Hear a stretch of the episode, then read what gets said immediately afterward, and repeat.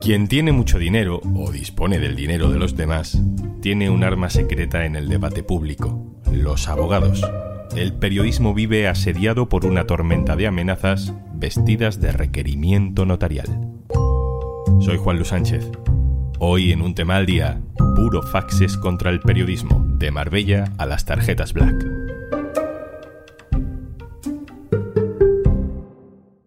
Una cosa antes de empezar. Hola, Juanjo de Podimo otra vez por aquí. Oye, ¿todavía no has probado nuestra aplicación Podimo? Entra en podimo.es barra al día porque te regalamos 60 días gratis. Dos meses gratis para escuchar los mejores podcasts y audiolibros. En Podimo.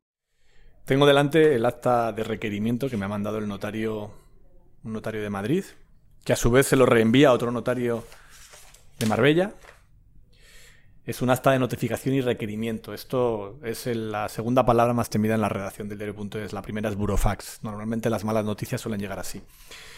En ella nos dice que comparece doña María Ángeles Muñoz Uriol, alcaldesa del excelentísimo Ayuntamiento de Marbella, que interviene en nombre y representación del Ayuntamiento de Marbella, también excelentísimo, y que actúa en su calidad de alcaldesa, cargo que me consta por notoriedad, dice el notario no le ha pedido las escrituras de la alcaldía. Voy a leer un poquito de lo que nos dicen aquí. Hemos tenido conocimiento con ocasión de sus publicaciones en web, el diario.es, los días 7 y 8 de noviembre de 2022, que obran en su poder miles de correos electrónicos enviados y o recibidos por responsables municipales entre los años 2011 y 2015 Ninguno de los responsables municipales, titulares de las cuentas de correo electrónicos que se reflejan en las noticias, han cedido esa información ni han filtrado esos mails que contienen, según se dice, informaciones tanto personales como relativas a la actividad municipal del Ayuntamiento de Marbella con incidencia directa en la política municipal. Se interesa que por parte del señor notario se notifique la presente al diario de prensa digital SL, a fin de que en el plazo de 10 días se abstenga en lo sucesivo de publicar y facilitar estos correos o copia de ellos, borre las publicaciones de los artículos en los que se difunden dichas comunicaciones privadas, bajo el apercibimiento de estar cometiendo en su caso un posible delito de revelación de secretos por difundir correspondencia privada del artículo 197.3 del Código Ignacio Escolar, hola. Hola Juanlu, ¿cómo estás? ¿Cuántos requerimientos notariales, cuántos burofaxes como este recibimos cada año en la redacción? Pues yo calculo dos o tres por semana, más o menos. De todo tipo. Solicitudes de rectificación, eh, citaciones para los juzgados, amenazas de querellas, de demandas, en fin, todo tipo de cosas a través de equipos jurídicos que lo que buscan es siempre lo mismo. Por un lado meternos miedo, por otro lado que, que nos echemos atrás. En algunos casos estos burofaxes son requerimientos proceden de gente que se ha negado a hablar con nosotros antes de publicar para darnos su versión. Cuando les llamamos nos dicen que no y luego nos mandan un burofax una vez que se ha publicado. Sí, así es. Muchas veces nos pasa eso, que es gente con la que nosotros intentamos recabar su versión, siempre que publicamos una información de cualquier persona.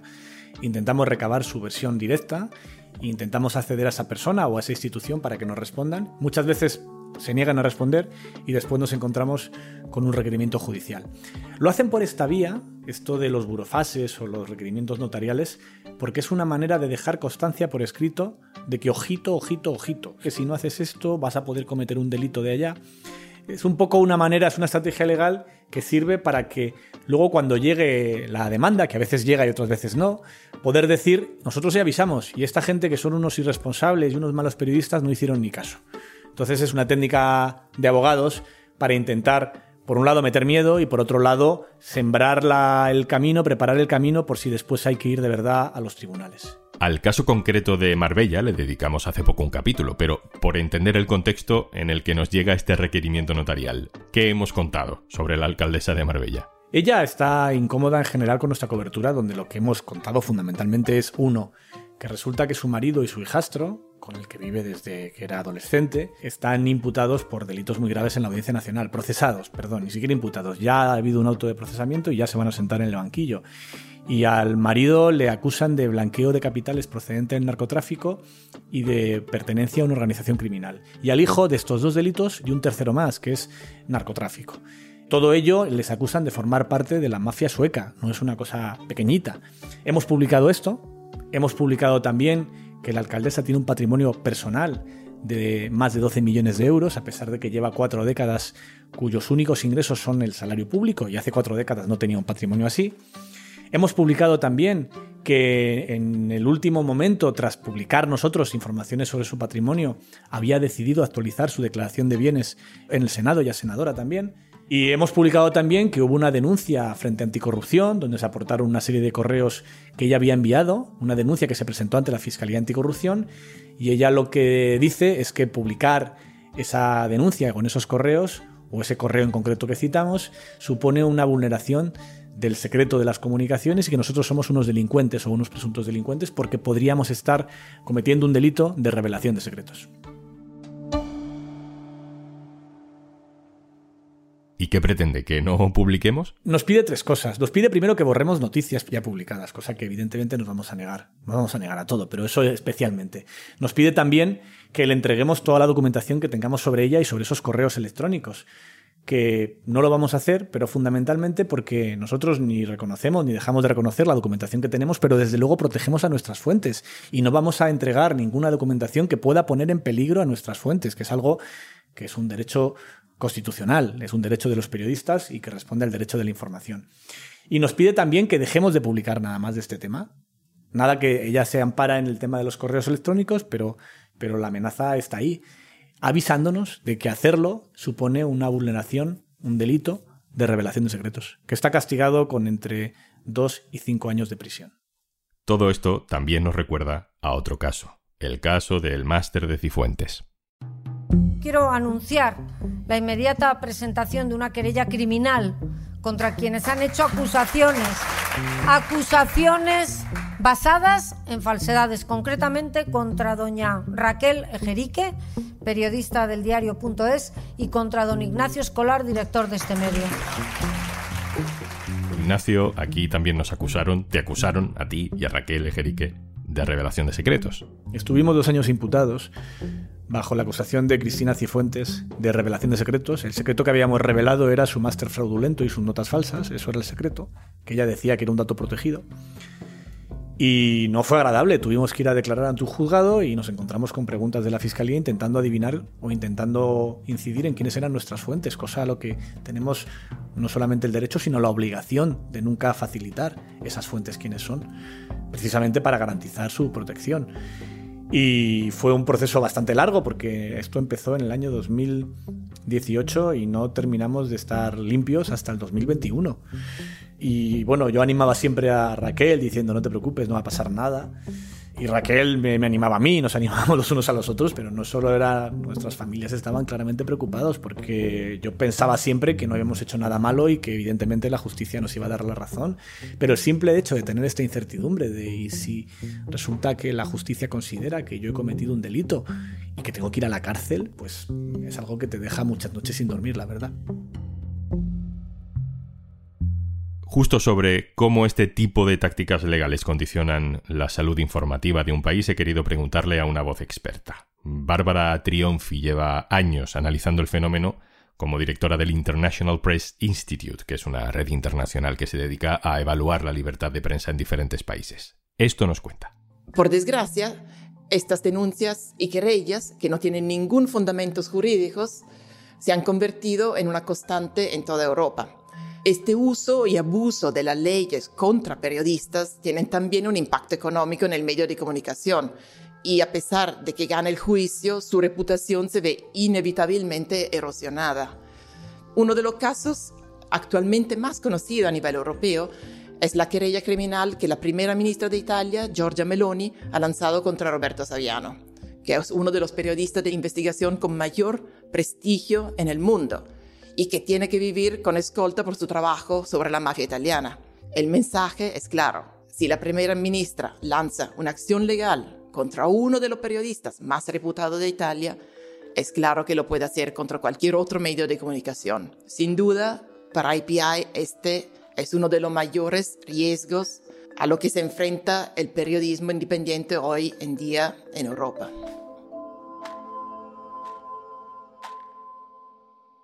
Ignacio, ¿tú crees que los jueces tienen claros los fundamentos del periodismo? Por ejemplo, que los periodistas no podemos revelar nuestras fuentes.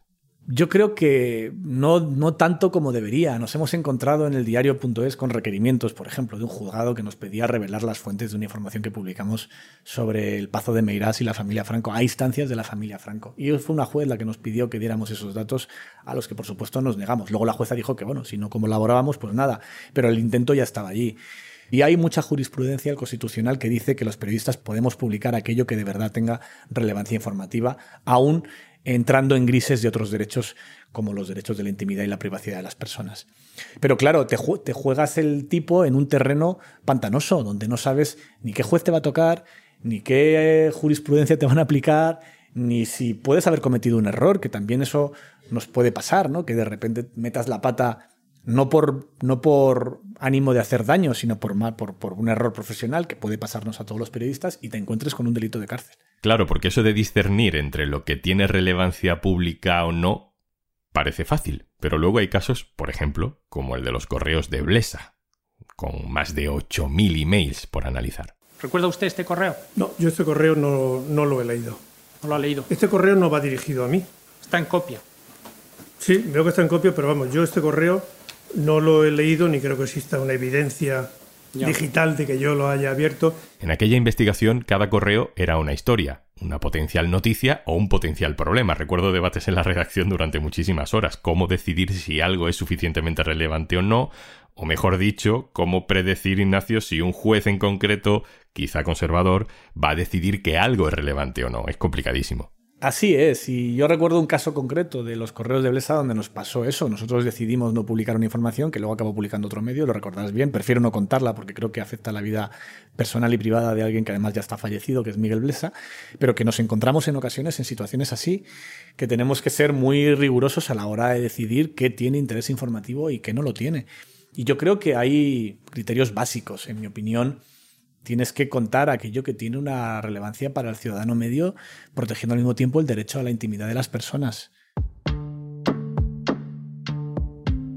Eh, normalmente los, los casos que son más complejos jurídicamente y los que más duros han sido para el diario han sido aquellos que estaban más probados, más demostrados y más y que eran más indudables su relevancia informativa. ¿Alguien duda que las notas falsas de Cristina Cifuentes no eran un secreto, sino como mucho era el secreto de cómo se había cometido una irregularidad gravísima en una universidad pública?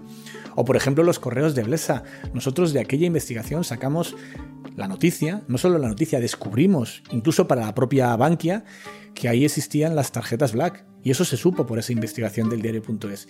Si hubiéramos hecho caso a Blesa y sus burofaxes, o a la Fiscalía de Madrid, que también nos amenazó con un delito de revelación de secretos, pues jamás la ciudadanía hubiese conocido que la cúpula de un banco público se estaba repartiendo dinero negro a través de unas tarjetas opacas. Eso, hay que recordarlo, acabó con varias condenas a prisión de políticos muy poderosos que no se hubiesen conocido si no es porque en esta redacción nos jugamos un poco el cuello. En todo caso, habrá que seguir publicando. Seguiremos publicando mientras tengamos a decenas de miles de socios que nos apoyan. Ignacio Escolar, director del diario.es. Un abrazo, gracias. Abrazo.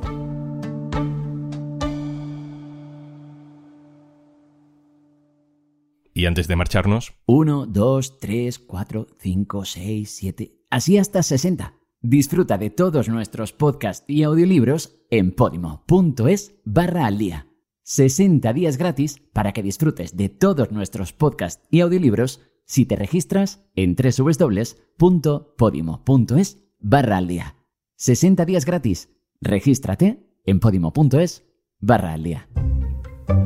Esto es Un Tema al Día, el podcast del diario.es. También puedes suscribirte a nuestra newsletter. Encontrarás el enlace en la descripción de este episodio. Este podcast lo producen Carmen Ibáñez, Marcos García Santonja y Zaskun Pérez. El montaje es de Pedro Nogales. Yo soy Juan Luis Sánchez. Mañana, otro tema.